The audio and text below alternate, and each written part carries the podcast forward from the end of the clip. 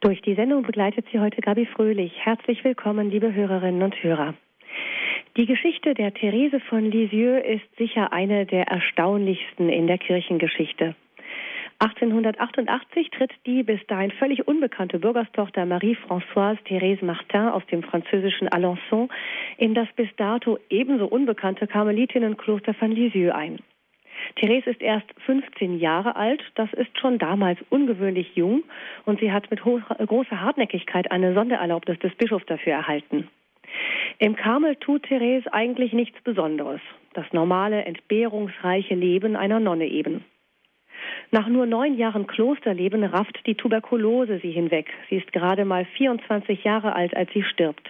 Das ist am 30. September 1897, also heute vor 115 Jahren. Außerhalb des Klosters nimmt damals kaum jemand Notiz von ihrem Tod. Zwei Jahre später veröffentlichen Thereses Mitschwestern jedoch eine Schrift. Geschichte einer Seele, eine Autobiografie von Therese, die vor allem so etwas wie ein geistliches Vermächtnis ist. Diese Schrift verbreitet sich wie ein Lauffeuer bald um die ganze Welt. Es ist fast so, als ob die Gläubigen überall sich wie diese Schrift sich wie Verdurstete aus den Händen reißen. Therese wird 1923 selig und 1925 heilig gesprochen und schon 1927 erklärt Pius XI. sie außerdem neben dem Jesuitenmissionar Franz Xaver zur Patronin der Weltmission. Und das, obwohl Therese Frankreich bis auf eine kurze Italienreise nie verlassen hatte. Und 100 Jahre nach ihrem Tod erhebt Papst Johannes Paul II. das junge Mädchen zudem noch zur Kirchenlehrerin. Heute ist Lisieux ein großer Wallfahrtsort, der von ungefähr zwei Millionen Pilgern jährlich besucht wird. Das ist ein wirklich erstaunlicher Lebensweg. Bekannt ist Therese von Lisieux heute vor allem als kleine Therese, sozusagen als kleine Schwester der großen Ordensreformatorin Theresia von Avila. Der Titel Die Kleine bezieht sich allerdings nicht einfach auf ihr junges Alter oder ihre etwa kleine Körperstatur. Damit ist vielmehr der kleine Weg der Liebe angesprochen, den sie gelehrt hat. Warum der kleine Weg der heiligen Therese von Lisieux von großer Bedeutung ist, das ist der Titel unserer heutigen Standpunktsendung am Vorabend des Gedenktages der kleinen Therese am 1. Oktober, morgen also. Und unser Referent ist Andreas Wollbold, Professor für Pastoraltheologie an der Ludwig-Maximilians-Universität München. Guten Abend, ich grüße Sie, Professor Wollbold. Guten Abend, Frau Fröhlich, und guten Abend, liebe Hörerinnen und Hörer. In Professor Wolbert, liebe Hörerinnen und Hörer, haben wir einen echten Experten für Leben und Lehre von Theresia von Lisieux bei uns. Äh, Sie, Professor Wolbert, haben Ihre Promotion über Therese geschrieben, sind wissenschaftlicher Mitarbeiter des Theresienwerkes und haben zahlreiche Schriften über Leben und Werk von Therese von Lisieux verfasst. Sie sind selber Priester Sie stammen aus Saarbrücken, sind in Trier ins Priesterseminar eingetreten. Ich mache jetzt mal so einen Schnelldurchlauf mhm. durch Ihre Biografie. Haben in Trier, Rom, Indien und München studiert. Ähm, und Sie wurden 1984 in Rom von Kardinal Joachim Meissner geweiht. Genau. Haben sich nach der Kaplanszeit dann auf die Lehre und speziell auf die Pastoraltheologie und Religionspädagogik spezialisiert. Sie sind seit 1997 Professor, zuerst in Erfurt und seit 2003 eben in München, wo Sie immer noch sind. Ganz genau. Mhm. An welcher Stelle Ihres Lebensweges, der war ja dann auch recht bewegt von den Ausbildungsstationen her und so weiter, an welcher Stelle sind Sie denn persönlich der kleinen Therese begegnet? Wenn man das so sagen kann. Ja, eigentlich bin ich immer wieder über die kleine Therese gestolpert. Ich bin in Saarbrücken in der Nähe Frankreichs, der französischen Grenze, aufgewachsen. Da war es fast unvermeidlich, äh, sie kennenzulernen. In jeder französischen Kirche steht eine Statue von ihr, wie sie Rosen streut.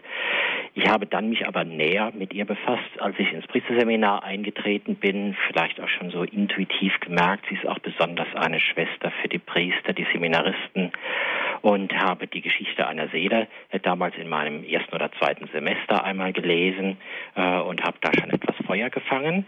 Aber so richtig los ging es eigentlich erst in der Kaplanszeit. Zusammen mit einem Freund bin ich in den Urlaub in die Bretagne gefahren, aber wir sind ein bisschen spät losgekommen und haben gemerkt, wir schaffen das nicht mehr. Wir übernachten irgendwo und da habe ich auf der Karte gesehen, ach, da ist doch Lisieux, da könnten wir doch hin. Also es ging eigentlich nur darum, irgendwo eine Schlafgelegenheit zu finden, aber es ist dann doch ein bisschen mehr daraus geworden. Ja, wie man sieht, Sie haben ja auch wirklich zahlreiche Schriften über sie veröffentlicht. Ähm, Sie haben, werden gleich in Ihrem Vortrag uns einiges sagen über die Erkenntnisse der Therese von Lisieux, die fast ein bisschen auch revolutioniert haben, das Gottesverständnis ihrer Zeit. Ähm, ich sag mal ganz kurz noch etwas zu Ihrem kurzen, aber sehr intensiven Lebensweg vor dem Klostereintritt. Mhm. Sie werden ja später dann die ein, in Ihrem Vortrag noch einzelne Schritte nachzeichnen von Ihrem Weg im Kloster. Mhm. Mhm. Ähm, sie hatte aber ja schon mit 15 Jahren, ich meine, ansonsten hätte sie wahrscheinlich auch nicht so sehr darum gekämpft, ins Kloster zu dürfen, ein sehr reiche, reiches innerli, ähm, inneres spirituelles Leben und eine sehr innige Beziehung zu Jesus Christus. Ähm, Vielleicht gibt es einige unter den Hörern, die das Leben der kleinen Therese noch nicht so genau kennen. Nur ein paar Stichpunkte. 1873 wurde Therese als jüngstes von neun Kindern des Ehepaares Martin geboren. Das Ehepaar ist übrigens auch vor wenigen Jahren selig gesprochen worden. Ähm, vier der Kinder starben sehr jung von diesen neun. Marie-Françoise Therese wuchs, mit, wuchs dann mit ihren vier älteren Schwestern auf, alles Mädels. Es war wohl ein sehr behütetes Leben in einem gut bürgerlichen Elternhaus, also keine große Not, aber doch einiges hin und her. Therese galt als sehr lebendig, aber auch als sehr, sehr sensibel. Mhm. Und schon als sie viereinhalb Jahre alt war, starb die Mutter. Das war ein erstes schweres Trauma für das Kind, das ja sehr empfindsam sei, war ähm, wenn auch sehr willensstark, aber trotzdem gleichzeitig sehr empfindsam. Und dann gab es noch einen zweiten inneren Schock, das war dann der Ordenseintritt ihrer ältesten Schwester, ihrer, ihrer älteren Schwester Pauline, ähm, die für Therese wie eine Mutter geworden war und dann bald darauf die älteste Schwester äh, trat dann auch noch in denselben Karmel ein.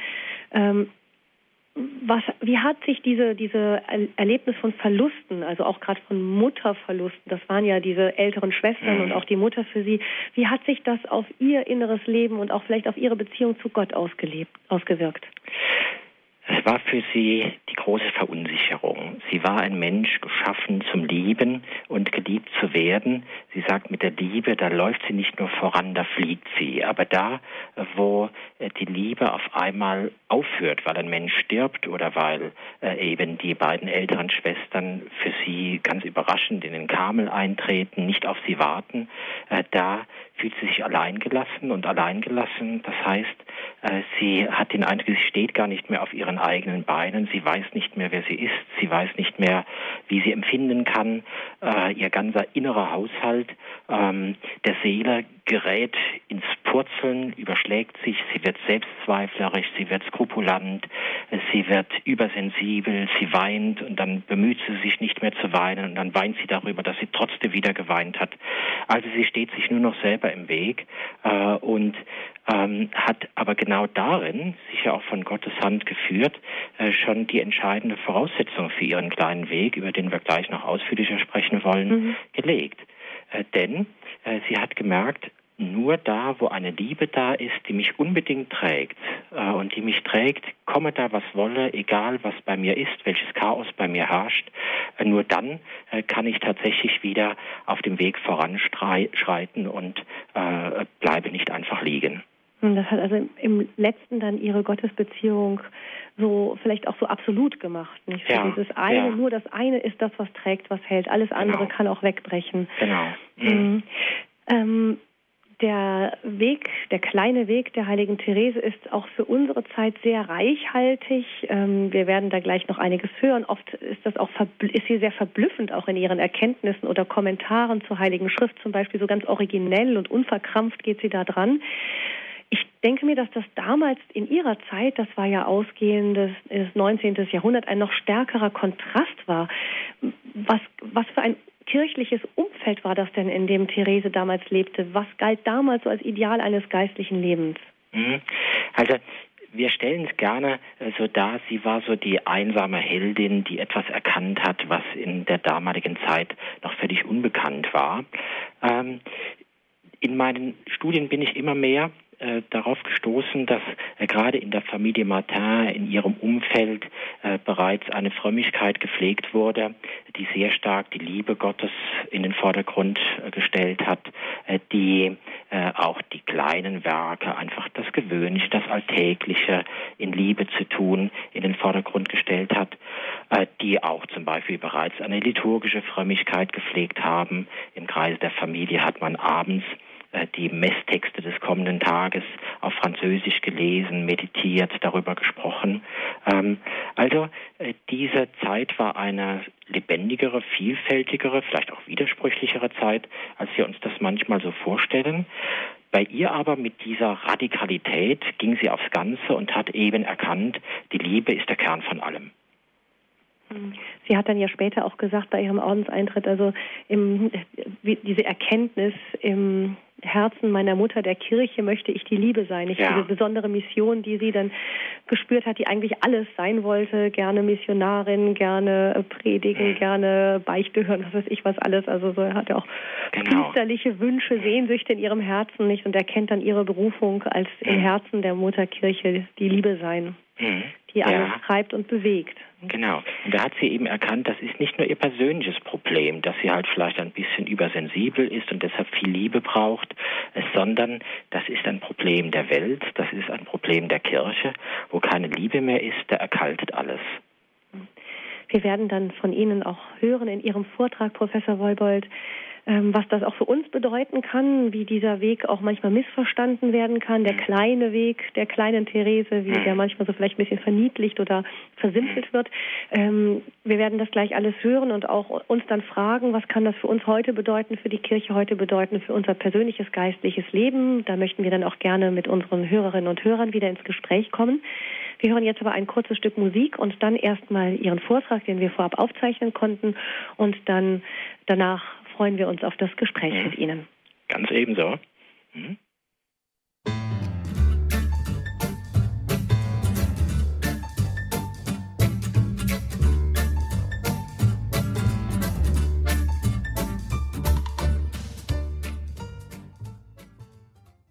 Sie haben eingeschaltet bei Radio Horeb in der Standpunktsendung heute mit Professor Andreas Wollbold aus München und Sie hören nun seinen Vortrag über das Thema, warum der kleine Weg der heiligen Therese von Lisieux von großer Bedeutung ist. Liebe Hörerinnen und Hörer von Radio Horeb, warum der kleine Weg der heiligen Therese von Lisieux von großer Bedeutung ist. Was als erstes bei Thereses Lehre auffällt, ist ihre Reichhaltigkeit. Ihre Schriften bilden das Gegenteil dessen, was einen guten deutschen Theologen auszeichnet, ein sogenannter Ansatz, also eine Idee, aus der er ein ganzes System entwickelt. Genau das Gegenteil findet sich bei Therese.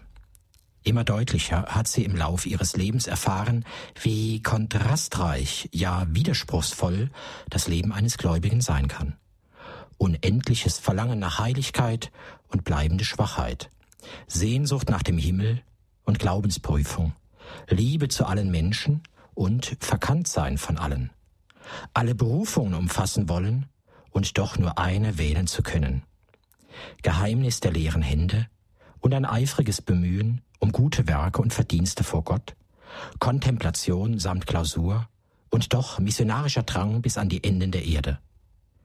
Solche und andere Spannungen will sie eben nicht in einem theologischen Traktat unter eine Idee zusammenfassen, sie begreifen und bewältigen.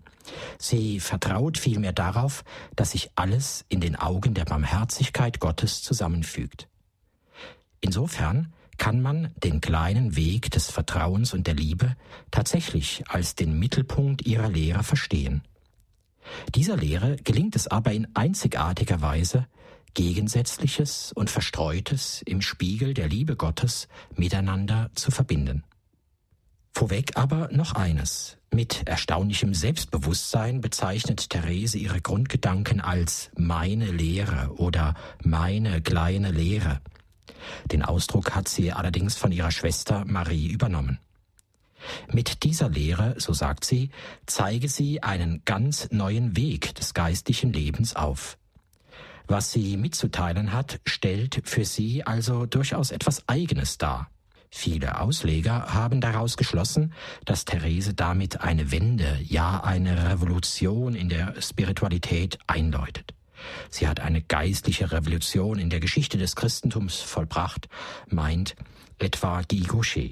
Meist sagt man, sie habe anstelle des Bildes vom gerechten Gott das des barmherzigen Vaters gesetzt, an die Stelle der Leistung das blinde Vertrauen, an die Stelle der Sünde Umkehr und des Strebens nach Vollkommenheit das einfache sich lieben lassen. Wenn das so wäre, dann wäre mit ihr allerdings der Quietismus wieder auferstanden, also eine mächtige, gegen Ende des 17. Jahrhunderts verurteilte Strömung einer Mystik ohne Askese und eigenes Bemühen. Dagegen hält Celine ausdrücklich fest, sie habe eben keinen Quietismus gepflegt. Sie sagt einmal, obwohl Therese auf diesem Weg blinden und vollständigen Vertrauens wandelte, den sie ihren kleinen Weg oder Weg der geistlichen Kindschaft nannte, vernachlässigte sie niemals die persönliche Mitwirkung. Sie hielt sie sogar für so bedeutsam, dass sie ihr ganzes Leben mit großzügigen und aufrechterhaltenen Akten ausfüllte. Soweit Celine. Therese meint nämlich gar nicht, dass ihre Lehre an sich neu oder anders wäre als die einer guten katholischen Frömmigkeit. Vielmehr hat sie sich gerade diese bis ins Letzte hinein angeeignet und erkennt nun für sich persönlich, wie das Alte zugleich das Neue ist, nämlich die überraschende Lösung lebenslanger Probleme. An der Lehre und Praxis der Kirche entdeckt sie die genannte Überraschung Gottes, und das springt ihr als neu in die Augen. Therese war ja sehr begabt, und zwar nicht nur mit den Gaben des Herzens, sondern auch denen des Verstandes. Ganz typisch zeigt ein außergewöhnlich begabter Mensch ja eine geradezu unersättliche Neugier, Lernbereitschaft und Offenheit. Zugleich aber folgt er bei der Aneignung dessen oft nicht den üblichen Wegen, sondern er macht sich am liebsten selbst einen Reim darauf. Die Gedanken und Ideen, die dabei entstehen, sind für ihn tatsächlich oft umstürzend neu und sie werden vehement verteidigt. Ein kleines Beispiel für diese Eigenart Thereses. In Paulins Ausgabe der Fabeln von La Fontaine befand sich ein Bild des Todes als Skelett mit Sense, also der Sensenmann. Als Kind bettelte Therese ihrer Schwester so lange an, bis sie dieses sie ängstigende Bild herausschnitt und verschwinden ließ. Und noch als 24-Jährige betont sie, nicht der Tod wird mich holen kommen, sondern der liebe Gott. Der Tod ist keine Spukgestalt, kein schreckliches Gespenst, wie es auf den Bildern dargestellt wird. Im Katechismus heißt es, der Tod ist die Trennung von Seele und Leib. Das ist alles verinnerlichte Lehre der Kirche auf der einen Seite also und kraftvolle Abgrenzung von dem, was sie persönlich als davon abweichend erkennt. So kann man wohl beim kleinen Weg zwei Ebenen unterscheiden, die existenzielle und die objektive. So stellt sich als erstes die Frage, wie ist Therese persönlich zum kleinen Weg gekommen und was hat sie damit verbunden? Danach kann die zweite Frage in den Blick kommen, was ist der kleine Weg an sich und welche Bedeutung hat er für Gläubige aller Zeiten? Die erste Frage also, der kleine Weg persönlich für Therese. Welche Schlüsselerfahrungen und Einsichten haben Therese also zum kleinen Weg geführt? In gewisser Weise hat sie, seitdem sie denken kann, etwas vom Geheimnis der barmherzigen Liebe geahnt. Immer schon ist sie auf der Schaukel des Lebens zwischen Groß und Klein, zwischen der unerschöpflichen Liebe Gottes und der eigenen Schwäche hin und her gependelt. Dennoch brauchte sie bis zum November 1894, um zur vollkommenen Klarheit zu gelangen. Seitdem findet sich in ihren Schriften der kleine Weg in verschiedenen Formulierungen, die aber niemals zu einer Art Formel werden. Vielmehr bleibt er eher eine Art Intuition, die je nach Umständen in recht verschiedene Worte gekleidet wird, deren unterschiedliche Akzente sich ergänzen.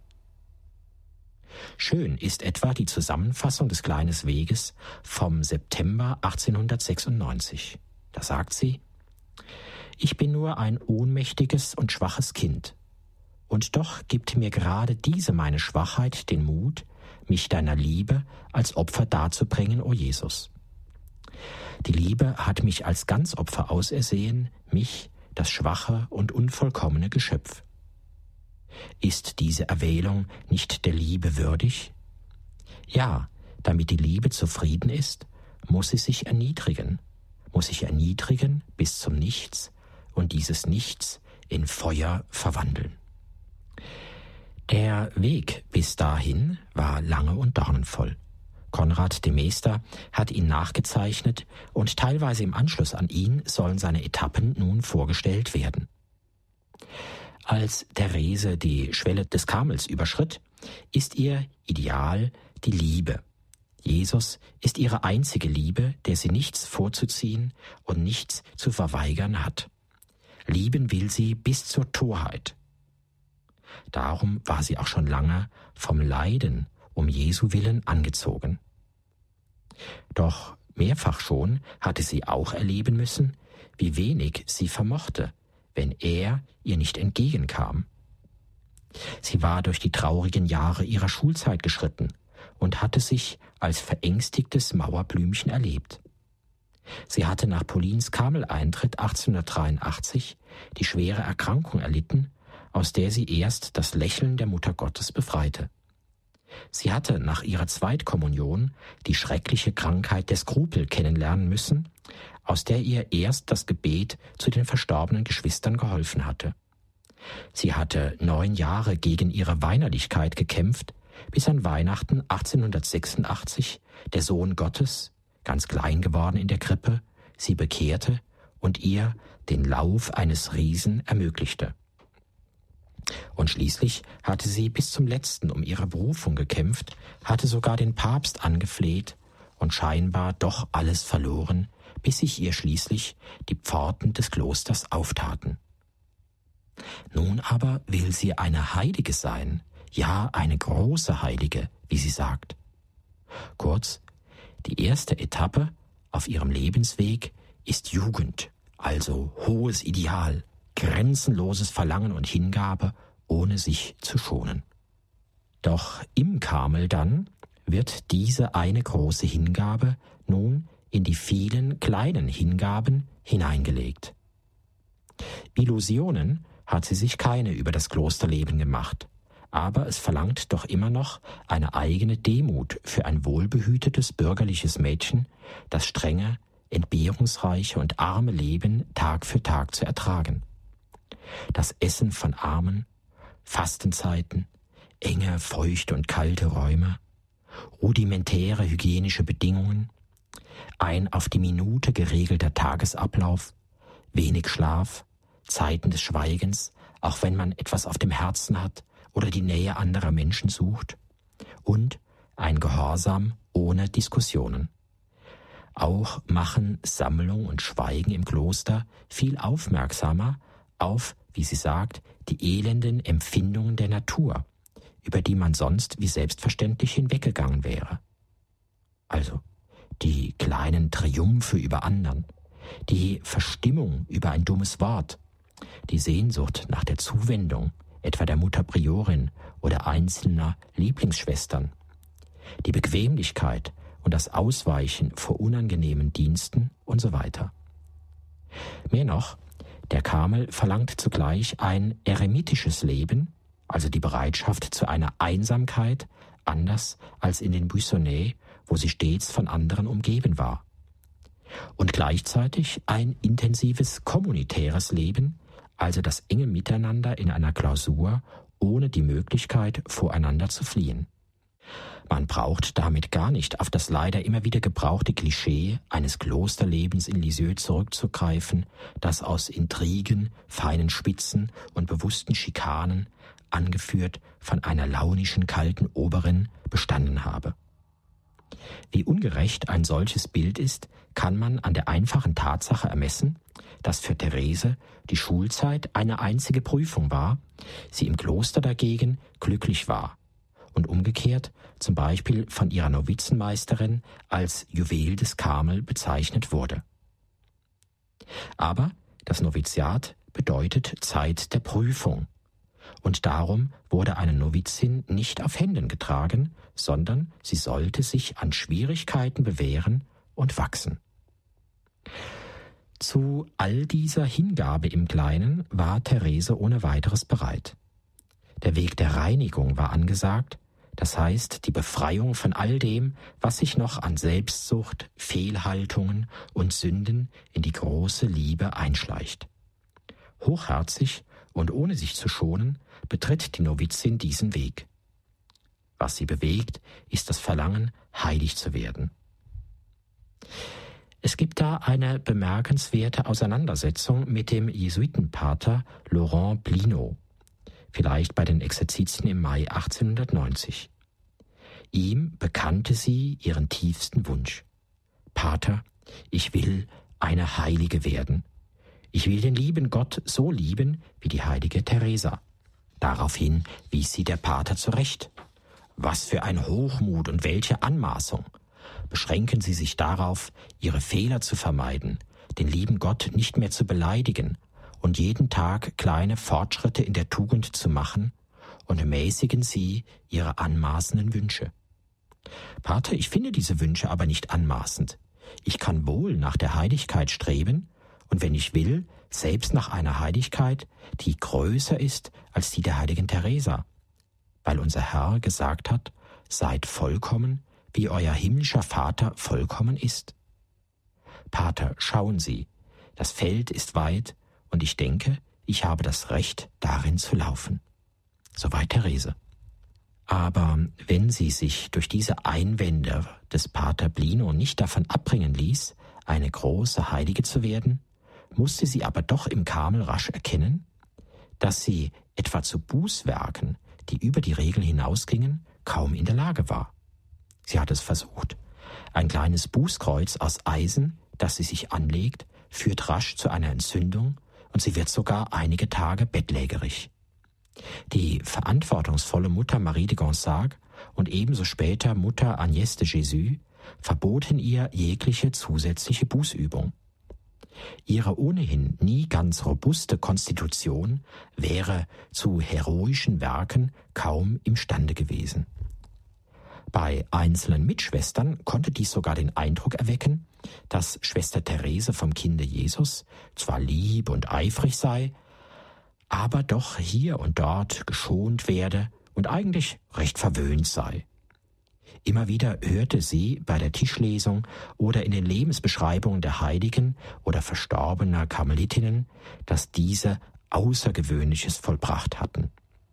War darum der Traum von der Heiligkeit eine Chimäre? Hatte sie versagt und hatte darum Pater Blino doch recht? So steht der Gegensatz zwischen dem großen Verlangen nach Heiligkeit und der fehlenden Kraft dazu, an der Quelle zur Suche nach einem ganz anderen Weg dorthin, nämlich ihrem kleinen Weg. Nirgendwo ist dies so deutlich ausgesprochen wie in ihrer Weihe an die barmherzige Liebe. Da bekennt sie, ich sehne mich danach, eine Heilige zu werden. Doch im gleichen Moment steht mir meine fehlende Kraft vor Augen. Deshalb bitte ich dich, mein Gott, sei du selbst meine Heiligkeit. Die schwerste Prüfung in ihrer Karmelzeit aber war, was sie nennt, unser großer Reichtum. Was ist das? Ihr Reichtum, das ist die Krankheit und der Verfall des Vaters. Sie sagt, an diesem Tag sagte ich nicht, ich könne noch mehr leiden. Das Maß des Leidens war übervoll. Und als wäre es noch nicht genug gewesen, dass der irdische Vater ihr in die Krankheit entschwand, es entzog sich in diesen Jahren auch auf geheimnisvolle Weise Jesus selbst. Also Trockenheit im Gebet, keine fühlbare Andacht, geschweige denn Begeisterung, selbst in den heiligsten Momenten. Banales Einschlafen während der Betrachtung, zutiefst aber der Eindruck, Jesus selbst habe sich verborgen. Doch gerade darin entdeckt sie die verborgenen Schönheiten Jesu. Es ist das verborgene Antlitz Jesu, das sie anschaut und das sie einlädt, ihr Leid ohne jeden fühlbaren Trost zu tragen.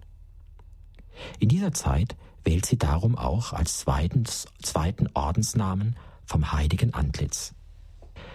Als Vater Martin im Mai 1892 aus der Anstalt in Caen wieder nach Lisieux zurückkehrt, lässt für seine jüngste Tochter auch die Heftigkeit des inneren Sturmes nach.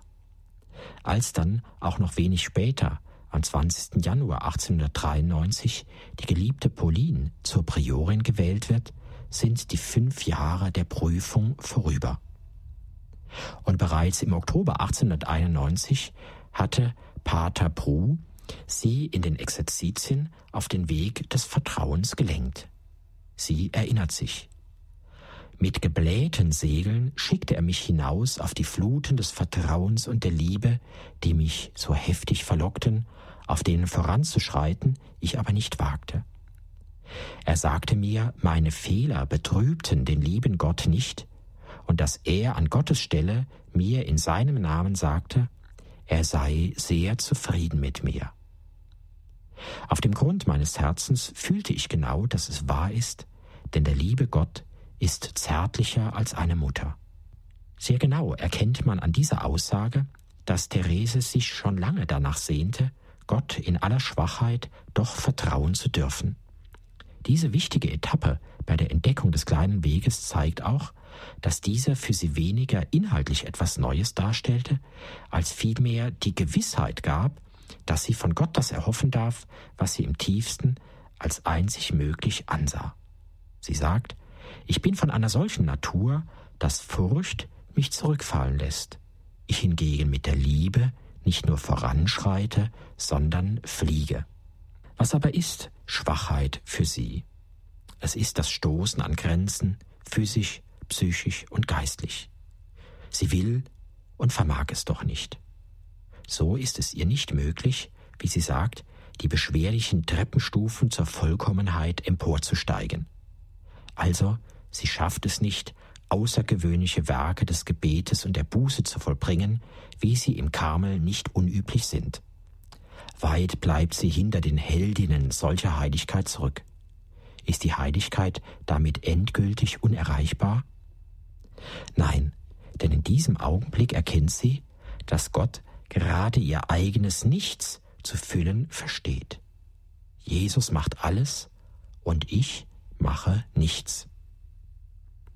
Nichts meint hier natürlich nicht Passivität und mangelndes Bemühen. Im Gegenteil, nichts will sie ihrem Bräutigam verweigern, bis ins Kleinste hinein will sie alles fein machen oder noch einfacher. Sie sagt, Jesus lehrt mich, alles aus Liebe zu tun. So richtet sich ihre Aufmerksamkeit nun ganz auf ihn, auf sein Wirken. Das Vertrauen und nichts mehr als das Vertrauen muss uns zur Liebe führen. Das heißt, ihre eigenen Fehler drohen nicht mehr, ihren ganzen Weg in Frage zu stellen. Ein letzter Schritt fehlt noch. Was gibt ihr den Mut, so sehr auf Gott zu vertrauen? Als Celine am 14. September 1894 zu ihrer jüngeren Schwester im Karmel stößt, bringt sie einen Schatz mit, eine Sammlung von Schriftstellen aus dem Alten Testament, die sie ausgesucht und abgeschrieben hat und die sie nun Therese zu lesen gibt. Der kleine Weg ist also keine einsame Entdeckung Thereses, sondern ein Zuspiel durch Celine. Zwei Schriftstellen, die dieses selbst am meisten angesprochen haben, geben Therese im Herbst 1894 den Schlüssel zur endgültigen Entdeckung des kleinen Weges in die Hand. Sie erinnert sich. Da habe ich in der heiligen Schrift jene Worte aus dem Mund der ewigen Weisheit gelesen. Wenn jemand ganz klein ist, komme er zu mir. Sprichwörter 9.4. So bin ich also gekommen, da ich ahnte, dass ich gefunden hatte, was ich suchte. Und da ich nun wissen wollte, mein Gott, was du mit dem ganz Kleinen tun würdest, der deinem Ruf folgte, setzte ich meine Nachforschung fort und stieß dabei auf Folgendes. Wie eine Mutter ihr Kind liebkost, so werde ich euch trösten. Ich werde euch an meiner Brust tragen und auf meinen Knien schaukeln. Jesaja 66, 12 folgende. Ach, nie zuvor haben so zarte, so klangvolle Worte meine Seele erfreut. Der Aufzug, der mich bis zum Himmel emporheben soll, besteht in deinen Armen, Jesus. Dafür brauche ich nicht größer zu werden. Im Gegenteil, ich muss klein bleiben, ja es immer mehr werden. Soweit Therese. Der Schlüssel ist also nichts anderes als die göttliche Barmherzigkeit. Sie liebt die Kleinen am meisten, denn, wie Therese sagt, es ist das Merkmal der Liebe, sich herabzuneigen. Somit ist das Neue, das Überwältigende am kleinen Weg Thereses Gewissheit, auf die Liebe Gottes ist Verlass. Sie mag sich noch so klein und elend vorkommen, niemals folgt daraus, dass sie an seiner Liebe zweifeln müsste. Diese Gewissheit gibt ihr zugleich die Kraft, dieser Liebe alles hinzugeben. Das hat sie denn auch bei ihrer Weihe an die barmherzige Liebe getan, und in ihrer Passion hat sie diese Weihe bis zum letzten Atemzug eingelöst. Liebe Hörerinnen und Hörer, fragen wir nun noch, was ist dann der kleine Weg an sich? Welche Bedeutung hat er für uns? Weg bedeutet in der gängigen geistlichen Sprache das Verhalten eines Gläubigen, das ihn zu Fortschritt und Vollendung führt. Klein ist dieser Weg, weil er die eigene Kleinheit, Schwachheit, Unzulänglichkeit, Grenzen, ja selbst Sünden zum Anlass nimmt, nur noch umso mehr auf Gottes Barmherzigkeit zu hoffen und von ihr Zuwendung, Kraft, Gnade und Liebe zu erhalten. So gestärkt lässt ein Gläubiger sich von keinen Rückschlägen entmutigen. Er erhebt sich nach jeder Niederlage und Demütigung, freut sich umso mehr an der ungebrochenen Liebe Gottes und gibt sich noch mehr Mühe, es besser zu machen. Nichts also kann einen Menschen dazu bringen, aufzugeben, wenn er nur an Gott und seiner Weisung festhält. Darum heißt er auch zu Recht der kleine Weg des Vertrauens und der Liebe. Denn das bedingungslose Vertrauen in die Barmherzigkeit erweckt dem Menschen eine Liebe, ja lässt ihn die Liebe Gottes immer mehr in sich aufnehmen, so dass nun wirklich das Vertrauen zur Liebe führt, die Liebe aber sich in vielen kleinen Taten bewährt. So ist der kleine Weg nichts anderes als die Übersetzung des Rufes Jesu in jeder Stunde, kehrt um und glaubt, denn das Reich Gottes ist nahe. Wie ein Vermächtnis ist somit das, womit ihrem Wunsch gemäß Mutter Agnes das Manuskript C abschließen sollte, weil sie es infolge ihrer Schwäche nicht mehr selbst beenden konnte. Sagen Sie, meine Mutter, wenn ich alle möglichen Verbrechen begangen hätte, so hätte ich doch immer noch dasselbe Vertrauen. Ich bin mir sicher, dass diese Menge von Beleidigungen wie ein Wassertropfen wäre, der in einen glühenden Ofen geworfen würde. Aber Achtung, gerade weil Therese so populär ist, hat man ihren kleinen Weg auch immer wieder nach eigenen Vorstellungen verändert oder manchmal sogar etwas verfälscht. Fragen wir darum, was ist der kleine Weg nicht? Der kleine Weg ist nicht einfach die Einladung zur geistlichen Kindschaft. Nach dem Wort Jesu, wenn ihr nicht umkehrt und wie die Kinder werdet, könnt ihr nicht in das Himmelreich kommen. Dieses Wort hat die Heilige nie im Zusammenhang mit ihrer Lehre gebraucht. Weg der geistlichen Kindschaft taucht erstmals in der Ausgabe der Geschichte einer Seele von 1907 auf, während man bis dahin von Thereses Weg des Vertrauens und der Liebe oder Weg der Liebe und der Demut sprach. Wohl aber hat sie das Bild von der Kindschaft gerne gebraucht, und es drückt vielleicht am besten aus, was mit diesem Weg gemeint ist. Die eigene Kleinheit, die Demut, nichts anderes als klein sein zu wollen und nichts Außergewöhnliches, Besonderes, Auffälliges zu erstreben. Die Abhängigkeit vom himmlischen Vater und das Wissen, ihm durch kindliche Liebe und Hingabe zu gefallen. Das Leben aus seiner Zuwendung und die Gewissheit, bei allen Fehlern nach jedem Fall doch immer wieder aufstehen zu dürfen. Zugleich macht die Gotteskindschaft sichtbar, dass auf der Seite des Menschen nicht reine Passivität und Heilsgewissheit ohne eigenes Bemühen stehen, sondern der Wunsch, dem Vater im Himmel in allem gehorsam zu sein. Werke also, aber gleichzeitig die Demut, sich vor Gott in keiner Weise auf sie zu berufen, ganz wie es alle heiligen und geistlichen Lehrer gehalten haben. Sie sagt, hätte ich auch alle Werke des heiligen Paulus vollbracht, würde ich mich doch für einen unnützen Knecht halten. Doch genau das macht meine Freude aus, denn indem ich nichts habe, werde ich alles vom lieben Gott empfangen. Therese selbst hat sich darum bis zuletzt um vollkommene Treue zu ihrer Ordensregel bemüht, sie wollte in allem Gutes tun und Jesus damit eine Freude machen, und ihr Sterben im Ordensleben, das die Theologen als Martyrium bezeichnen, wie sie sagt, sollte mitten in allen Nächten doch ein Sterben aus Liebe sein. Der kleine Weg ist auch nicht einfach die Lehre von den kleinen Taten, also die Heiligung des Alltags. Nichts Außergewöhnliches tun, aber das Gewöhnliche außergewöhnlich gut tun, das ist zwar ein trefflicher Slogan, aber er enthält nur die Auswirkung des kleinen Weges. Liebe wird nur durch Liebe vergolten, das heißt für die kleinen Seelen, sich keine Gelegenheit entgehen zu lassen, Jesus eine Freude zu machen.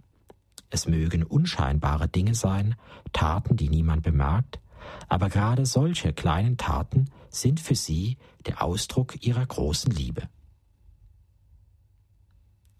Und schließlich, der kleine Weg ist vor allem nicht das, was man heute als eine Art Credo bezeichnen könnte. Gott nimmt jeden an, wie er ist. Nichts wäre Therese ferner als das Bild eines Gottes, dem das Verhalten eines Menschen immer recht ist.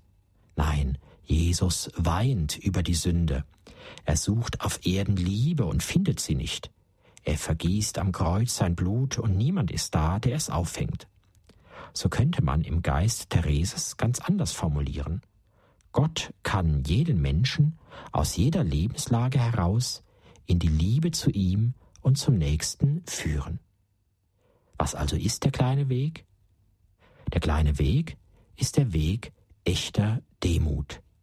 Klein zu sein, ja klein zu bleiben, ist der Ausdruck des Vertrauens, dass man ohne Gott nichts, mit ihm aber alles vermag. Ein solches Vertrauen führt aber wie von selbst zu einer immer größeren Liebe und Hingabe an Gott und das Bemühen, ihm mit den kleinen Werken der Liebe zu antworten, die einem möglich sind. Der Blick auf sich selbst scheut sich darum nicht, das Schwache, Unvollkommene, Bedrückende und selbst Bestürzende anzuerkennen. Denn es verhindert nicht nur nicht, Gott wohlzugefallen, sondern es zieht sogar ganz besonders seine barmherzigen Blicke auf sich. Klein ist dieser Weg also, weil er die eigene Statur angesichts Gottes recht ermisst, weil er nichts Großartiges erstrebt, sondern gerade in aller Niedrigkeit den inneren Frieden bewahren kann und weil er Gott im gewöhnlichen, unscheinbaren und kleinen dient. Liebe Hörerinnen und Hörer von Radio Horeb, so ist die Schönheit Thereses die Schönheit der Kirche selbst die Wahrheit ihres Glaubens, die Erhabenheit ihrer Heiligkeit, der Trost ihrer Wege zum Heil und die Gewissheit, dass ein Leben in Liebe hingegeben niemals vergebens ist. Eine Mitschwester Thereses bekannte nach deren Tod, um sie herum herrschte eine Aura des Friedens. Man fühlte sich wie bei einem Engel. Ja, die heilige Therese vom Kinde Jesus war und ist für viele wie ein Engel, gegeben von Gott, begabt mit einem Lichtstrahl vom Himmel, und dieser Strahl reicht aus, um ihnen in mancher Finsternis einen kleinen Weg zum Himmel zu zeigen.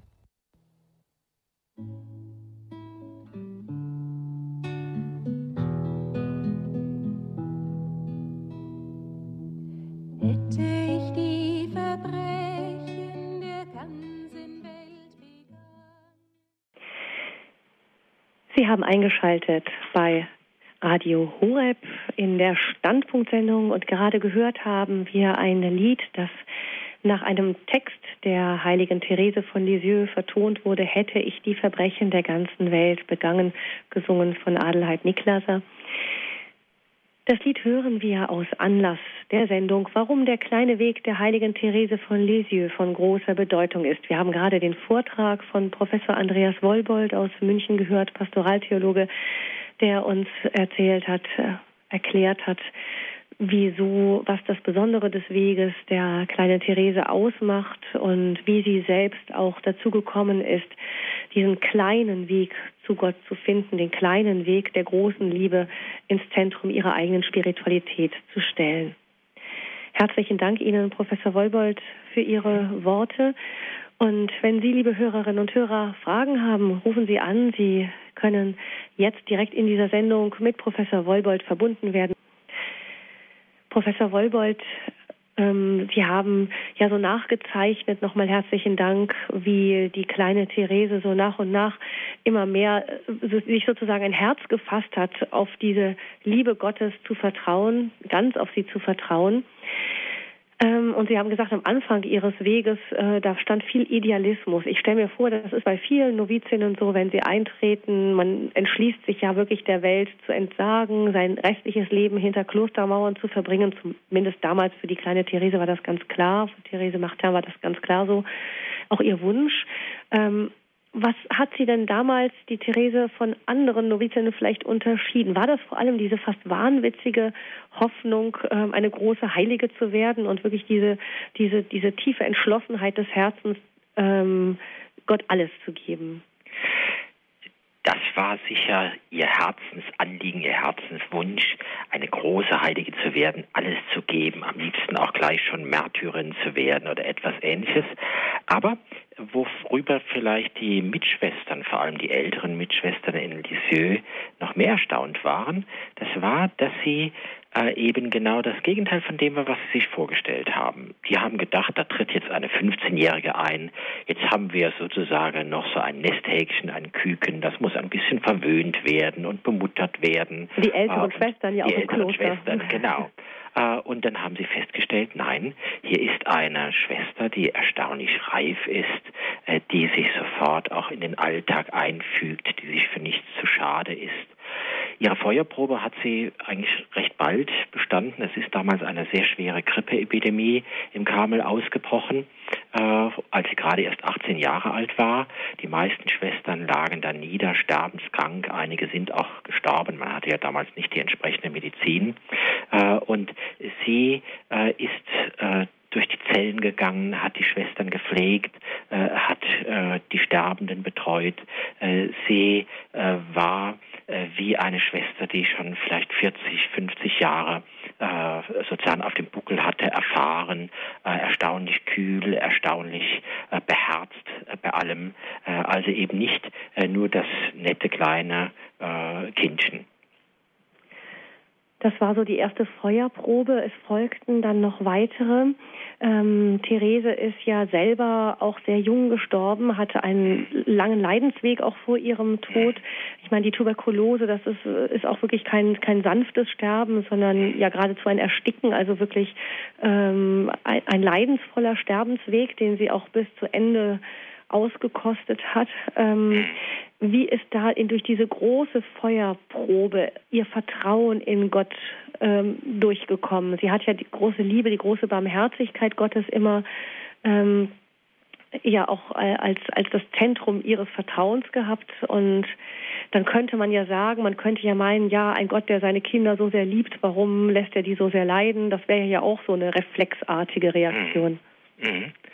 Ja, äh, für sie selber war es eigentlich eine Feuerprobe ihres eigenen Vertrauens auf Gott. Ähm, Vertrauen fällt ja leicht, wenn der andere einen behütet, wenn der andere einem immer nur Gutes gibt äh, und äh, einen, äh, einem alle Hindernisse aus dem Weg räumt. Aber hier war es so, Gott traut ihr zu, dass sie leidet, dass sie Schmerzen aushält.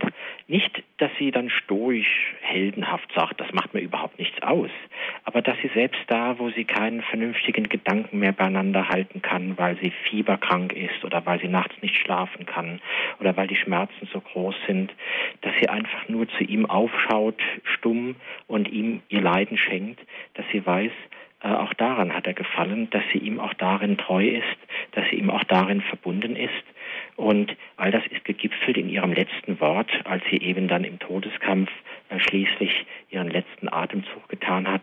Da spricht sie in diesen letzten Atemzug hinein, mein Gott, ich liebe dich. Und sie sagt kurz zuvor, ich bereue es mich nicht, mich der Liebe ausgeliefert zu haben. Mhm. Obwohl sie ja nicht gerade von großen inneren Tröstungen gestärkt wurde, gerade in dieser schweren Zeit. Ganz im Gegenteil. Äh, die letzten anderthalb Jahre ihres Lebens äh, waren eine ähm, beständige Glaubensprüfung die eigentlich sogar immer schlimmer geworden ist. Sie sagt, vorher war der Gedanke an den Himmel, an die Seligkeit, äh, war für sie wie selbstverständlich. Es war nur noch ein kleiner, sanfter Schleier, der sie von äh, dem Himmel getrennt hat. Aber jetzt auf einmal wird es ein Nebel, sogar eine Mauer. Äh, sie hat innere Stimmen, die sagen, den Himmel gibt es gar nichts, freu dich darauf, du freust dich auf das Nichts also schlimmste Anfechtungen und Prüfungen. Und sie setzt dagegen immer neu Akte des Glaubens. Äh, und sie wird einmal gefragt, warum kannst du so wunderbare Gedichte schreiben, äh, wenn du doch so geprüft bist? Und da sagt sie eben, ich besinge, was ich glauben will. Also sie will Gott die Liebe, die Hoffnung und die Treue zeigen, auch da, wo alles ringsum Nacht geworden ist. Mhm. Das sind so die letzten Gedanken der heiligen Therese vor mhm. ihrem Sterben. Professor Wolbold, ähm, können wir noch mal vielleicht auch zu dem kommen, ähm, was ähm, für uns der Weg persönlich bedeuten kann, auch in unserer Zeit. Ähm, ich habe öfter schon mal darüber nachgedacht, ähm, wie genial eigentlich Thereses Ansatz auch ähm, in, beim, bei diesem ökumenischen Thema ist, ähm, der Rechtfertigung zum Beispiel. Also da ging es ja früher so um, um die Rechtfertigung durch die Werke, Gegensatz einerseits, auf der anderen Seite ähm, die Rechtfertigung allein durch den Glauben. Man hat da so diese Gegensatzpaare gebildet, das eine sei mehr das Katholische, das andere eher das Evangelische. Therese, nach dem, was Sie so angedeutet haben, schon in Ihrem Vortrag, ist weder das eine noch das andere ganz und ausschließlich. Können Sie vielleicht dazu noch etwas sagen? Wie ist das so? Wie recht, das ist für mich ein interessanter Ansatz, gerade im Gespräch mit evangelischen Gläubigen auch, ähm, die Rechtfertigung bei der Therese von Lisieux. Mhm. Äh, was eben faszinierend ist und wofür sie wirklich auch den Titel einer Kirchenlehrerin verdient, das ist, dass sie alles so einfach macht, so durchsichtig, so klar, eben kein kompliziertes System, wo sie sich dann in Begriffskonstruktionen hinein verrennt, sondern einfach das, äh, was der erste Akt, der erste Schwung des Glaubens ist. Und was ist das? Das ist Gott ist, Gott ist unendlich und er ist Liebe und nichts als Liebe.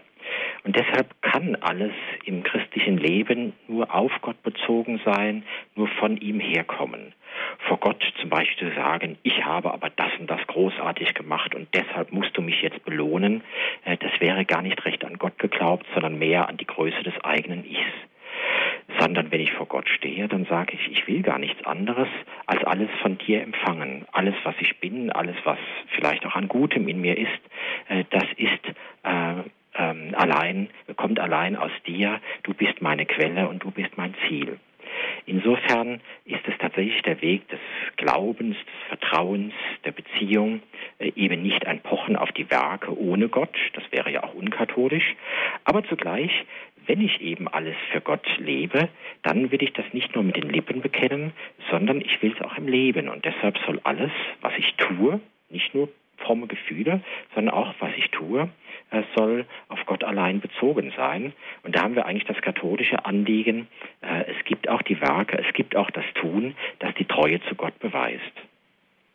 Ähm, Therese hat ja da oft so ganz tolle Bilder, die so ganz einleuchtend sind. Ich erinnere mich da an eines, dass sie, äh, wenn ich mich recht erinnere, an einen Brief, in einem Brief an einen Missionar schreibt, das Bild von dem kleinen, kleinen Kind, das vor der Treppe steht. Wissen Sie, welches ich meine?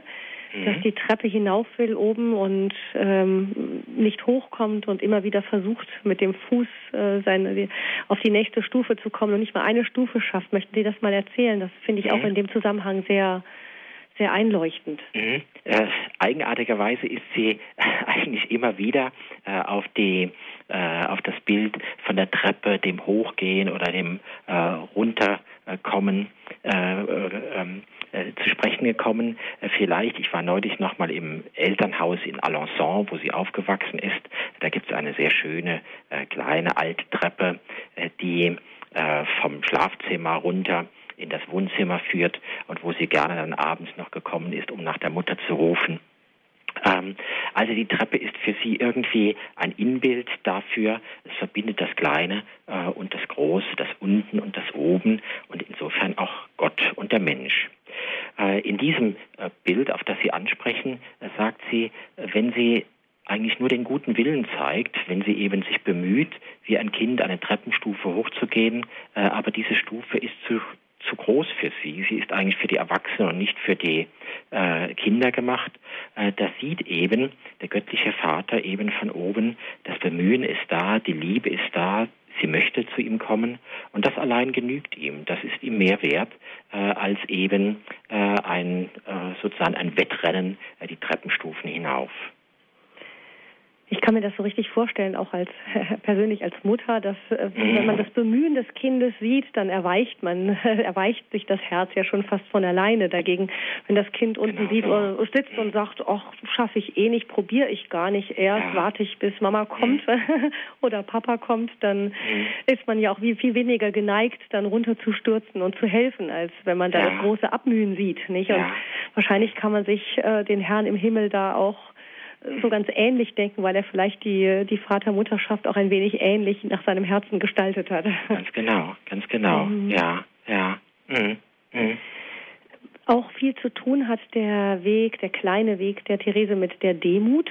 Ähm, mhm. das ist ja auch so ein Begriff, der sehr unpopulär geworden ist. Äh, demütig klingt so eher ähm, ein bisschen allzu bescheiden oder dass man seine eigenen ähm, ähm, ja, sein eigenes Licht unter den Scheffel stellt oder so. Das ist bei Therese ja gar nicht der Fall gewesen. Im Gegenteil, sie hat ja sogar ganz riesig von sich gedacht und hat dann angekündigt, sie werde später, wenn sie im Himmel ist, Rosen streuen und werde dann noch viel Gutes wirken aus dem Himmel, noch viel mehr als vorher. Und sie wollte eigentlich auch mit ihrem kleinen Weg, ihr war das, ich glaube, da hatte sie wohl auch die Intuition, dass das sehr wichtig werden ja. würde. Also war sie so ganz unbescheiden. Ja, ja, äh, das ist eben auch dieses Klare, dieses Einfache in ihrer Lehre, äh, dass sie sich jetzt nicht windet, dass sie zum Beispiel sagt, ja, ich bin der Ausgeburt an Bosheit und äh, niemals hat es etwas Schlimmeres gegeben, sondern sie lebt von vornherein aus der Beziehung zu Gott. Sie kann sich eigentlich selber gar nicht ähm, anschauen, ohne sich mit den Augen Gottes anzuschauen. Und es wäre eigentlich fast eine Beleidigung Gottes, also sagt sie mal mit etwas anderen Worten, äh, wenn man nicht auch das anerkennen würde, was Gott Gutes in einem gewirkt hat, die Begabungen, die man ihm geschenkt hat, äh, selbst das Aussehen, ähm, das, was man schon im Leben erlebt hat, das, was man auch an Gutem getan hat. Äh, und deshalb ist entscheidend für die Demut, nicht sich selber schlecht zu machen, sondern für alles Gott zu danken. Mhm. Danke, Professor Wolbold. Eine erste Hörerin haben wir nun in der Leitung. Ähm, sie möchte ihren Namen nicht nennen, ist uns aber sehr herzlich willkommen. Guten Abend. Ich wollte, äh, ich wollte dem Pater, dem Hofwürden was fragen, was, äh, vielleicht täusche ich mich, aber ich habe eine Geschichte, ähm, ihr Opferleben für die Priester, das fasziniert mich. Und äh, ich habe sogar gehört, ähm, Sie stand auf morgens, ihr erster Gedanken war, was kann ich heute aufopfern für die Priester? Oder sie war bettlägerig und sie macht trotzdem einen Spaziergang und die Pflegerin sagt, nein, das, das sollst du nicht machen, du bist so schwach. Und sie sagt, ja, vielleicht wird mein Spaziergang irgendein Priester in Nahosten oder so helfen, sein Last zu tragen. Ich bin sehr anfängerhaft mit Therese vom Lisieux, aber diese zwei Anekdoten, Anekdoten habe ich gehört. Äh, ich lege auf. Ja, danke mhm. Ihnen für Ihre Frage. Ich gebe sie gerne an Professor Wolbold weiter. Ja, tatsächlich, der Karmel selbst ist ja von der großen heiligen Therese von Avila äh, auch gegründet worden, um das Apostolat der ganzen Kirche und ganz besonders der Priester zu unterstützen durch das Gebet und auch durch das Opfer, also durch die freiwillig aus Liebe ertragene Entbehrung des einfachen äh, und eben opferreichen Lebens im Karmel, äh, wird Fruchtbarkeit für die ganze Kirche und besonders für die Priester äh, eben bei Gott erwirkt. Und genauso hat es Therese auch verstanden. Äh, sie möchte den Karmel nicht nur für sich gebrauchen, sozusagen egoistisch, ich will heilig werden, sondern äh, sie will wirken in die ganze Kirche, eben im Herzen der Kirche die Liebe sein. Äh, und so ist es tatsächlich genau, wie Sie erzählt haben. Als ich schon schwer krank an Tuberkulose war, richtet sie sich doch nochmal auf. Mit letzter Kraft geht sie durch den Garten spazieren und sie sagt eben der Mitschwester, die sie fragt, äh, warum tust du das? Ich gehe für einen Missionar. Äh, sie hat ja äh, die Gebetspatenschaft für zwei angehende Missionare übernommen. Äh, sie hat auch immer wieder in Missionszeitschriften gelesen, wie schwer, gefährlich und eben entbehrungsreich das Leben der Missionare oft ist. Und da wollte sie ihnen nahe sein, wollte ihnen sozusagen auch etwas vom eigenen Opfer schenken, damit diese Missionare nicht enttäuscht werden, mutlos werden und vielleicht ganz aufgeben würden. Das heißt auch ihre, dahinter steckt ja auch die tiefe Überzeugung, dass das, was ich hier tue, nicht unbedeutend ist für jemand anderes. Also dieses, dieses stellvertretende ja. Eintreten auch in einem ganz anderen Lebensumfeld kann jemanden anderes ganz woanders erreichen. Ja, äh, also Sie war ein Mensch der Beziehung, die Beziehung zu Gott, die Liebe, die trägt alles, aber diese Beziehung weitet sich dann aus äh, auf alle Menschen. Also nicht nur die Mitschwestern im Karmel oder ihre leiblichen Schwestern, ihre Familie, sondern äh, auch die vielen Millionen und Abermillionen Unbekannten, die in der ganzen Welt leben, besonders die, die es schwer haben, die Leidenden, die Kranken, die Armen. Für sie wollte sie da sein und sie war sich ganz gewiss, all das, was sie etwa in Geduld erträgt an Kreuzen, das wird fruchtbar für diese armen Menschen in der ganzen Welt. Hm. Was unsere Hörerin auch angesprochen hat, ist noch dieses Verhältnis Therese zu den Priestern. Ähm, war ihr das ein besonderes Anliegen, auch die Priester zu unterstützen? Ja, ähm, sie hat immer auch ein besonderes Verhältnis zum Priestertum gehabt. Äh, das ist auch ein bisschen lebensgeschichtlich bedingt. Äh, die frommen Eltern haben sich immer gewünscht, dass sie auch mal einen Bub haben sollten. Und der wäre doch bestimmt Priester und Missionar geworden. Ähm, nun hat keiner äh, der Buben leider das zarte Kindesalter überlebt. Äh, und so hat sie irgendwie innerlich, fast möchte ich sagen, so einen Auftrag gespürt. Und dann will sie selber priesterlich sein, indem sie die Priester unterstützt. Und sie war überaus glücklich, dass ihr dann in ihren letzten Jahren äh, zwei Missionare, das heißt ein Seminarist und ein Neupriester, der nach China in die Mission ging, anvertraut wurden für das Gebetsapostolat. Und, was besonders schön war, sie durfte äh, Briefe mit diesen beiden austauschen äh, und an ihrem Leben äh, auch ganz unmittelbar teilhaben. Das hat sie sehr noch einmal angefeuert, äh, eben alles zu geben, dass die Priester, die es eben schon in der damaligen Zeit oft schwer hatten, äh, dass sie eben doch ganz heilig und ganz für Gott ähm, und die Menschen eben eintreten sollten.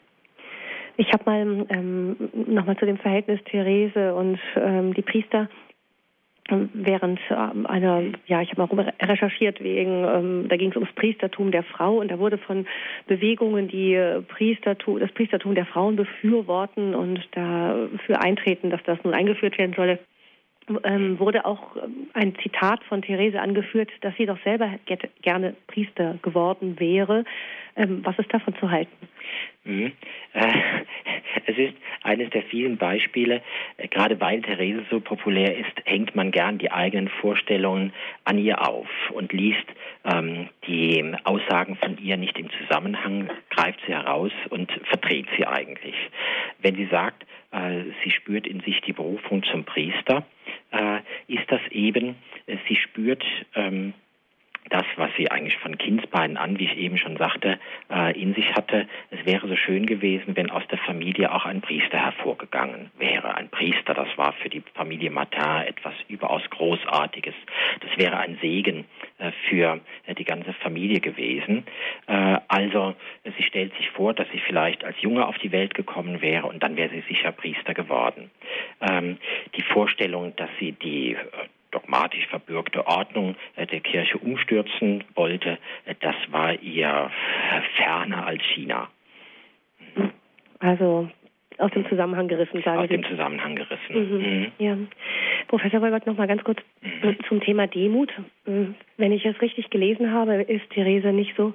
dass sie ähm, dass Demut nicht heißt, das schrieb sie, glaube ich, auch einmal, ähm, dass man sich selber für schlecht hält, ähm, sondern vielmehr äh, es nicht nur zu ertragen, sondern für gut, sogar für gut zu heißen, wenn andere einen für schlecht halten, wenn andere einen bei Fehlern ertappen und ähm, damit zufrieden zu sein.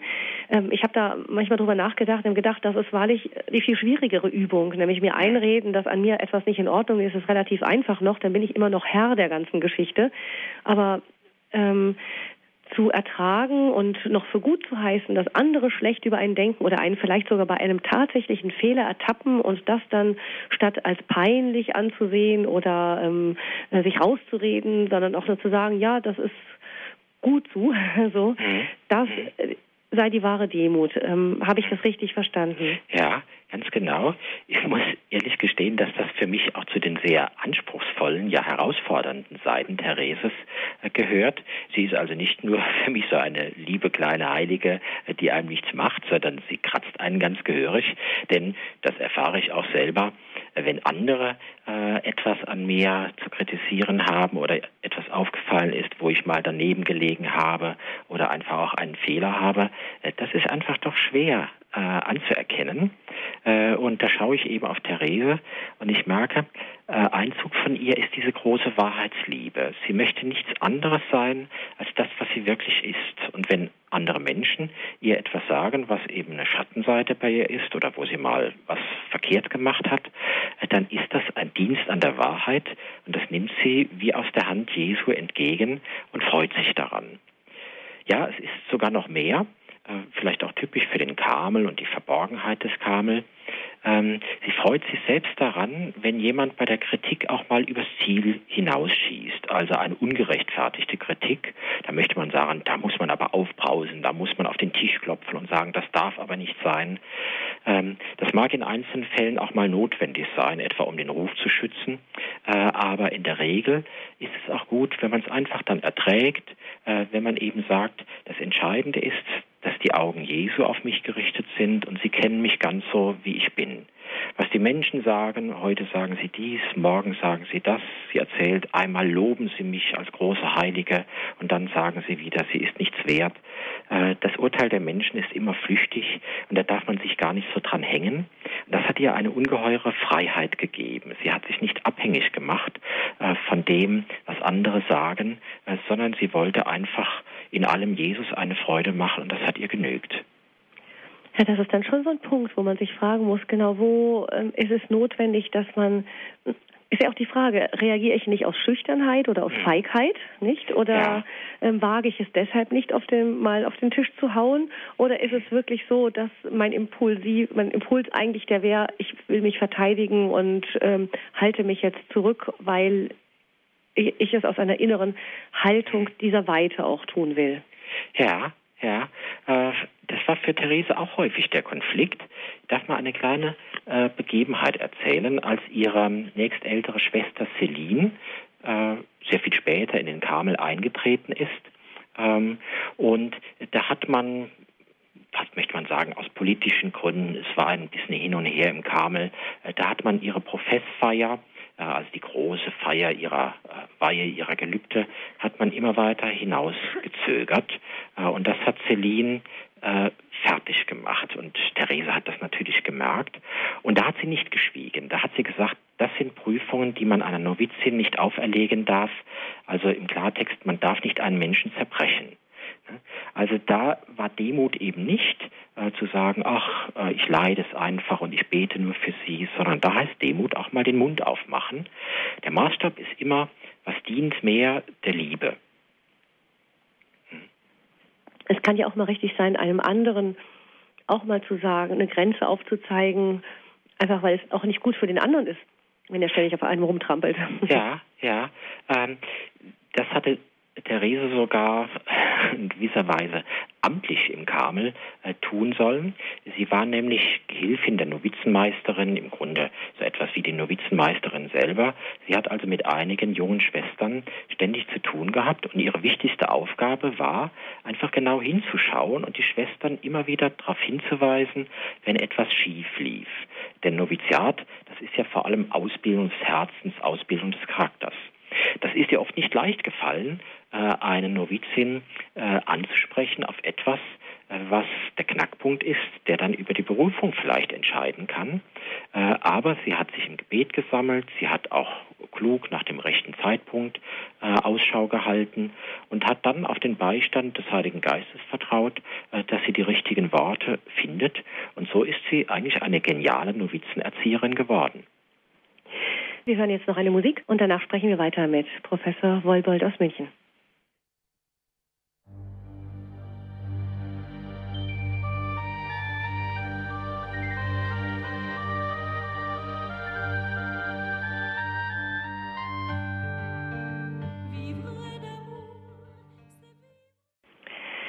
Aus Liebe leben, Vivre d'amour, das ist der Titel dieses Liedes, den wir gerade gehört haben. Auch ein Text der heiligen Therese von Lisieux, ähm, vertont und gesungen. Aus Liebe leben, das heißt, geben ohne Maß, ohne hienieden Lohn zu beanspruchen, auch ohne zu zählen, gebe ich und bin sicher, dass man nicht rechnet, solange man liebt. Und so weiter. Ein Text der heiligen Therese von Lisieux. Warum der Weg der kleine Weg der heiligen Therese von Lisieux von großer Bedeutung ist, ist das Thema heute Abend in unserer Standpunktsendung mit Professor Andreas Wolbold aus München. Professor Wolbold, ähm, man spricht in letzter Zeit immer wieder davon, dass ähm, Kirche Reform nötig hat. Irgendwie sind sich da ja alle einig, dass wenn es viele Kirchenaustritte gibt, wenn ähm, die Kirchen nicht mehr voll sind, wenn die Priesterberufungen schwinden und so weiter, dass etwas nicht so läuft, wie man es sich wünschen würde. Ähm, nur die, der Ansatz, dass wie reformiert werden soll, da sind, gehen die Meinungen sehr weit auseinander. Hätte, die, hätte Therese von Lisieux uns dazu etwas zu sagen? Was würde sie uns wohl sagen? Was meinen Sie? Ich glaube, sie würde als erstes äh, gerade das sagen, was in gewisser Weise ihr großes Testament ist. Im Herzen der Mutter meiner Kirche will ich die Liebe sein und so werde ich alles sein. Denn sie hat erkannt, ohne dass das Herz der Kirche schlägt, also dass es eine echte, tatkräftige Liebe in all ihren Gliedern gibt, äh, da erschlaffen die Priester, dann werden die Laien lau, äh, dann gibt es Streit, da gibt es Murren und am Schluss laufen alle davon. Und vielleicht ist das die genialste Analyse unserer derzeitigen Kirchenkrise, dass es vielleicht nicht an Strukturreformen und dies und jenem äh, zuerst und vor allem fehlt, sondern einfach an Liebe. Gemeint ist natürlich eine Liebe, die nicht nur ein Wort ist oder bloß ein, ein Lippenbekenntnis, äh, sondern eine Liebe, die tatsächlich sagt, ich will alles auf Gott beziehen, ich will ihm in einer in einem unendlichen Vertrauen, verbunden sein äh, und dann äh, alles von daher gestalten. Alles, was die Liebe Gottes größer macht, äh, was äh, uns mehr auf ihn bezieht, das ist Recht in der Kirche. Mhm, also heißt eine innere Reform als allererstes. Herr Barbian ist bei uns in der Sendung zugeschaltet. Ich grüße Sie. Guten Abend. Ja, guten Abend, ja. Herr Professor Wohlwold. Ja. Ich habe eine Frage zu den Rosenblättern. Mhm. Was soll man sich darunter vorstellen? Die heilige Theresia, glaube ich, hat versprochen, wenn sie im Himmel ist, will sie Rosenblätter streuen. Mhm. Was soll man darunter verstehen? Das ist das Erste. Und dann zweitens hatten Sie eigentlich schon, glaube ich, beantwortet, was würde, wie würde sie sich in den Dialogprozess, der heute in mhm. der Kirche läuft, einbringen? Mhm. Ja, die Rosenblätter. im äh, Garten des Karmels gab es schöne Rosen äh, und die Novizinnen zusammen mit Therese haben gern die äh, herabgefallen, zur Erde gefallenen Rosenblätter aufgehoben und die so etwas in den Wind gestreut. Äh, und das sollte so ein Symbol sein für die kleinen Akte, Entbehrungen, das, was sie eben im Alltag Gutes tun könnten, äh, einfach Jesus zuliebe. Und als dann Therese eben noch so jung ähm, bereits so schwer krank war, hatte sie sich vorgestellt, im Himmel will sie eigentlich nichts anderes tun, äh, dass sie eben auch Rosenblätter für Jesus streut. Und was tut man Jesus am besten? Äh, indem man einfach anderen Menschen hilft. Also die Rosenblätter oder der Rosenregen, wie er dann sogar genannt wurde, aus Tausenden von Blättern, das ist einfach das Versprechen, sie will uns allen helfen, äh, dass wir auf dem äh, Weg Jesu weitergehen können in allen Schwierigkeiten, dass wir das Vertrauen äh, nicht verlieren, den Mut nicht sinken lassen. Natürlich auch in den konkreten Anliegen will sie uns eine Nothelferin sein. Also zum Beispiel, wenn ich mal dringend eine Parklücke suche oder wenn es vielleicht mal im Magen zwickt, da rufe ich sie auch gerne an und da lässt sie mir dann ein Rosenblatt zukommen, in dem sie mir dann ganz plötzlich einfach da hilft. Also da könnte ich Dutzende von Geschichten erzählen. Mhm. Das ist der Rosenregen. Äh, der Dialogprozess, vielleicht darf ich noch eins sagen, vielleicht das Wichtigste, was wir in der Kirche wiedergewinnen können, ist ähm, ein Schlüsselwort Thereses, eine Schlüsselwirklichkeit, das Vertrauen. Ich glaube, das Vertrauen ist weithin äh, verloren gegangen. Vertrauen hat natürlich die Voraussetzung, dass sich alle äh, auf Gott ausrichten, äh, dass alle wirklich ganz kirchlich leben wollen. Äh, aber wenn wir das Vertrauen wieder gewinnen würden, würden wir auch wieder Kraft gewinnen. Ja. Ich wollte noch eins sagen. Ja. Sie haben davor für, von der Treppe gesprochen. Mhm. Ich habe mal eine Biografie gelesen und da wird mhm. erzählt, dass sie auf einer Wallfahrt nach Rom mit ihrem Vater in einem Hotel untergebracht war mhm. und zum ersten Mal einen Aufzug erlebt hat. Mhm. Und dann hat sie dieses, äh, dieses Erlebnis auf ihr spirituelles Leben angewandt und hat gesagt, ja, die Treppen, das ist mir, das kann ich nicht, da bin ich zu klein dafür. Ich nehme den Aufzug. Mhm. Und das hat sie, äh, glaube ich, äh, bis äh, zuletzt auch so gesehen, nicht, dass sie also von mhm. Gott sozusagen in einem Aufzug auf einem schnellen Weg zum Himmel geführt mhm. wird. Ja, sie sagt, der Aufzug, das sind die Arme Jesu. Sie vertraut darauf, Jesus ist stark, er kann sie emporziehen bis hin zur Heiligkeit, wo sie selber nur schwach ist. Ah ja. Mhm. Ja, vielen genau. Dank. Ja, Herr Barbian, danke Dankeschön. für Ihren Anruf. Ja, wieder. Mhm. Ja. Noch einmal zu diesem Bild des Aufzuges, das Herr Barbian angesprochen hat.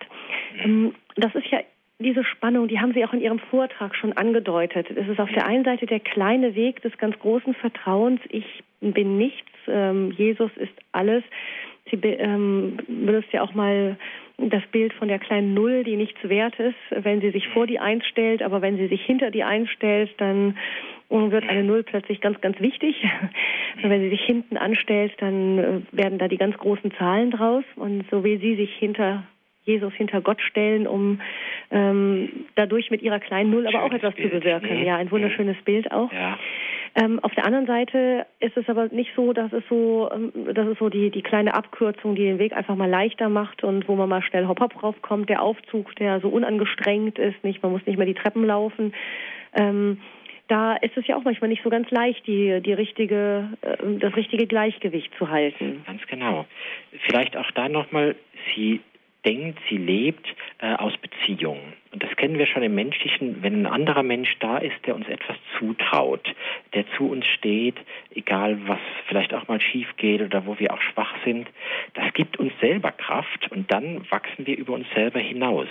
Wenn das schon bei einem anderen Menschen so ist, da kann man sagen, und das nochmal mal unendlich, äh, das ist, wie es bei Jesus ist, ich bin schwach, aber mit ihm, mit seinem Vertrauen, äh, kann ich tatsächlich dann auch großartige Dinge, die ich mir selber gar nicht zugetraut hätte, äh, doch vollbringen.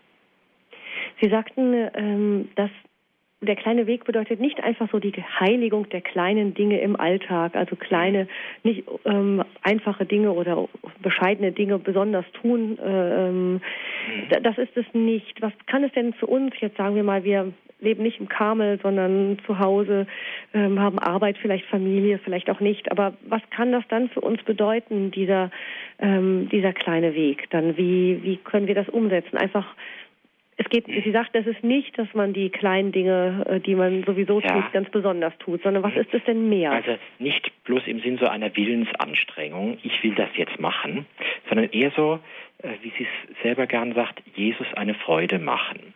Das heißt, wenn jetzt zum Beispiel irgendwie was schiefgelaufen ist, also ich bin mit dem Auto unterwegs und komme jetzt in einen Stau hinein, da kann ich natürlich brummen und sagen, so ein Mist und, und so weiter, vielleicht noch ein bisschen kräftiger. Mhm. Ich kann aber auch sagen, jetzt Jesus, wenn du willst, dass ich jetzt ein bisschen hier halte äh, und äh, ein bisschen Zeit für mich selber habe, äh, dann ist das bestimmt gut so und das will ich dir zuliebe jetzt auch ausnutzen.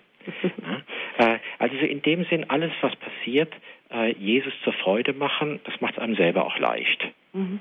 Das ist dann so ein, ein im Grunde ein Uminterpretieren ähm, selbst der kleinsten Dinge des Alltages in, das ist etwas, was Gott so für mich will und darum ist es gut für mich. Mhm. Und das ist Teil der Beziehung. Ne? Auch da, wo ich vielleicht einmal etwas leiden muss, eine Krankheit oder so, das stürzt jetzt meine Pläne um. Ich hatte doch noch schrecklich viel zu tun und wie kann das jetzt ausgerechnet sein? Dann bin ich noch missmutig drauf. Aber dass ich sage, ihm jetzt die Krankheit schenken, auch das, dass es weh tut und dass ich nicht so richtig kann und dass ich eigentlich jetzt ganz andere Pläne hatte, das ist eigentlich viel mehr wert und ist vielleicht viel fruchtbarer als alles, was ich am heutigen Tag hätte jetzt an tollen Dingen machen können. Hm. Auch wenn Mitmenschen einmal anders laufen, als man gerne das möchte, das hat Therese ja auch gezeigt. Sie hat ja auch diese, diese Krankheit ähm, ihres Vaters. Mhm. Der hat das zwar nicht absichtlich gemacht, aber es ist ganz anders gelaufen mit ihm, als sie sich vielleicht erwünscht hätte oder erträumt hätte für ihren Vater. Ja. Und trotzdem das auch so zu ertragen, dass andere ganz anders gehen, als man selber möchte. Ganz genau. Und dann sagt sie noch, das war unser großer Reichtum. Ja? Gerade wo es ganz anders läuft, als sie es gedacht hat und gewünscht hat. Ne? Mhm. Ja, ganz herzlichen Dank Professor Wolbold für diese Zeit mit der mhm. kleinen mhm. Therese von Isil. Die Sendezeit ist auch gleich wieder um. Ich danke Ihnen herzlich für, mhm. für Ihre Gedanken, für Ihre Zeit, den Hörerinnen und Hörern, die Sehr angerufen gerne. haben. Ganz herzlichen Dank, ähm, Andreas Martin in der Technik und äh, mein Name ist Gabi Fröhlich. Ich verabschiede mich ganz herzlich von Ihnen und möchte aber doch, Professor Wolbold, ganz ans Ende einen, noch, ein, noch die Therese von Lisieux stellen. Haben Sie vielleicht einen Gedanken, den Sie besonders lieben, den Sie besonders, der Ihnen besonders wichtig ist, den Sie ans Ende stellen möchten und uns dann noch die, Ihren Segen, Ihren priesterlichen Segen geben? Mhm. Also, was ist der eine Gedanke äh, Thereses? Ähm, ich möchte gar keinen Gedanken nennen, sondern einfach ihr Gesicht äh, mir vorstellen und auch unseren Hörern und Hörern vor Augen stellen. Und ich stelle mir jetzt immer vor, dass es lächelt. Äh, es ist ein liebes, es ist ein aufmerksames, es ist ein auch intelligentes Lächeln, das mich kennt, äh, das mich schätzt äh, und das mir selber Mut gibt, äh, den nächsten Tag auch wieder anzugehen. Äh, und dieses Lächeln ist einfach wunderbar. Schön, Professor Wolbold. Sollten Sie einen Mitschnitt dieser Sendung wünschen, Sie können sich gerne beim CD-Dienst melden, ab morgen Vormittag wieder besetzt. 08323 9675120 ist die Nummer und sollten Sie es über E-Mail bestellen möchten, cd-dienst.horeb.org ist die E-Mail-Adresse. Hörerservice, Sie können auch anrufen für Informationen über Radio Horeb 08323 9675 110. Das ist die Hörernummer. So, Dankeschön. Und Professor Wolbert bitte ich dann noch um den priesterlichen Segen zum Abschluss dieser Sendung. Mhm, gerne. Der Herr sei mit euch. Und mit deinem Geiste. Auf die Fürsprache der heiligen Therese vom Kinde Jesus. Behüte bewahre, stärke und führe euch der allmächtige und barmherzige Gott, der Vater und der Sohn und der Heilige Geist. Amen. Amen.